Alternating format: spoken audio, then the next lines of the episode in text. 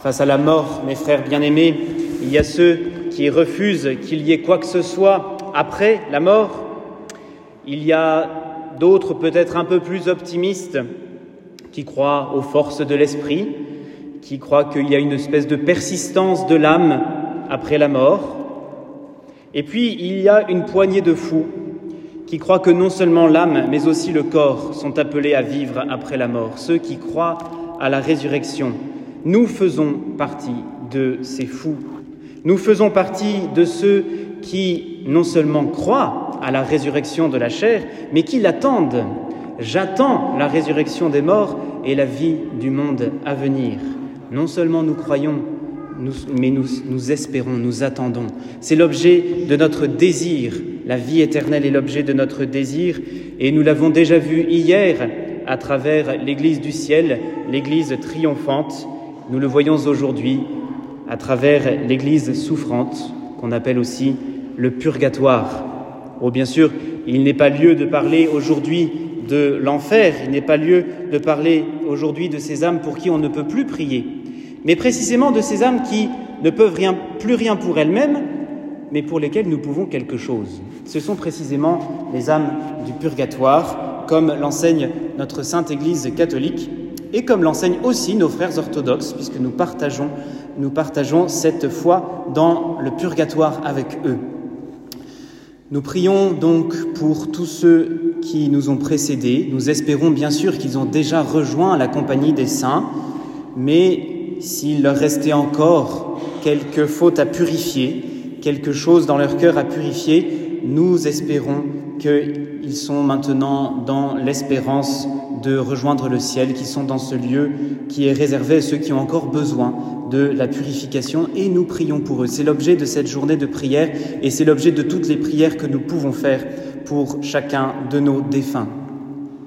Alors on peut avoir toute la foi en la vie éternelle du monde, on peut avoir notre cœur rempli de cette foi, eh bien cela n'empêche pas que notre cœur est aussi rempli d'amertume face à la mort. Notre cœur est rempli d'amertume face à ceux que nous pleurons, ceux de vos familles, ceux de ma famille. Je sais que nous avons quelques visages, quelques noms connus qui traversent notre esprit en ce moment et que nous pleurons.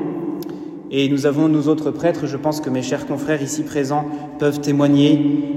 Bien sûr, nous pleurons pour les membres de nos familles, mais nous pleurons aussi pour les membres de vos familles que nous avons accompagnés jusqu'à la mort. Et au fond, que ce soit des parents, des amis, que ce soit même des enfants, bien oui, ce sont tous un peu nos enfants ce soir.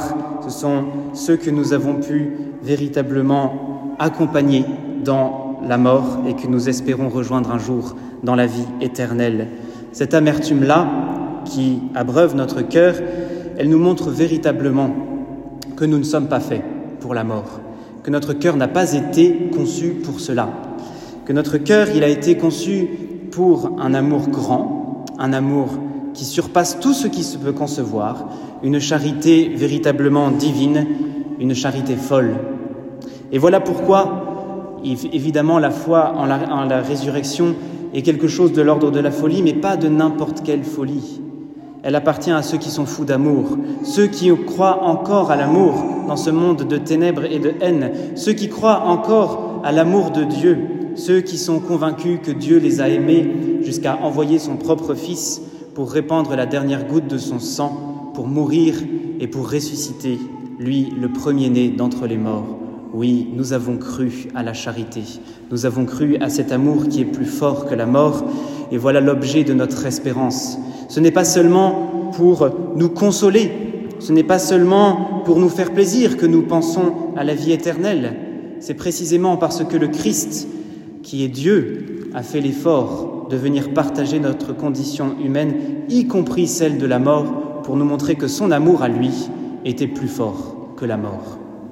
Notre amour humain, oh il est grand, c'est entendu, il est beau, mais il reste limité parce que notre cœur est limité.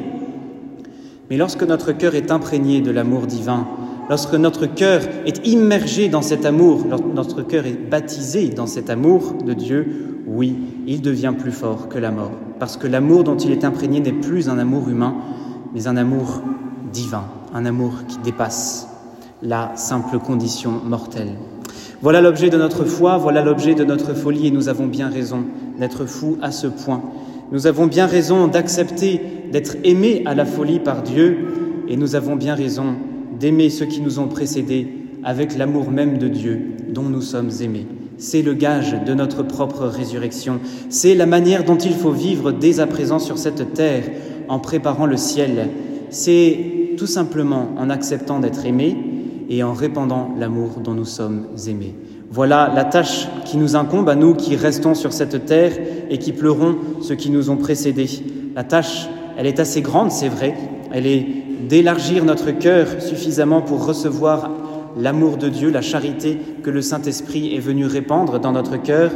Il est non seulement de l'accepter, de l'accueillir à travers les sacrements, le sacrement de pénitence et de réconciliation, le sacrement de l'Eucharistie, mais il est aussi de le répandre, de répandre cette petite étincelle de lumière dans ce monde de ténèbres, de répandre cet amour dont le monde est absolument dépourvu. Et alors ce qui jaillira dans notre cœur, c'est le fruit de l'espérance, c'est-à-dire la joie, oui, il est bon de parler de joie en ce jour des défunts, parce que oui, nous sommes faits pour partager la joie de ceux qui nous ont précédés. Alors prions, prions pour tous ceux qui nous ont précédés, marqués du signe de la foi.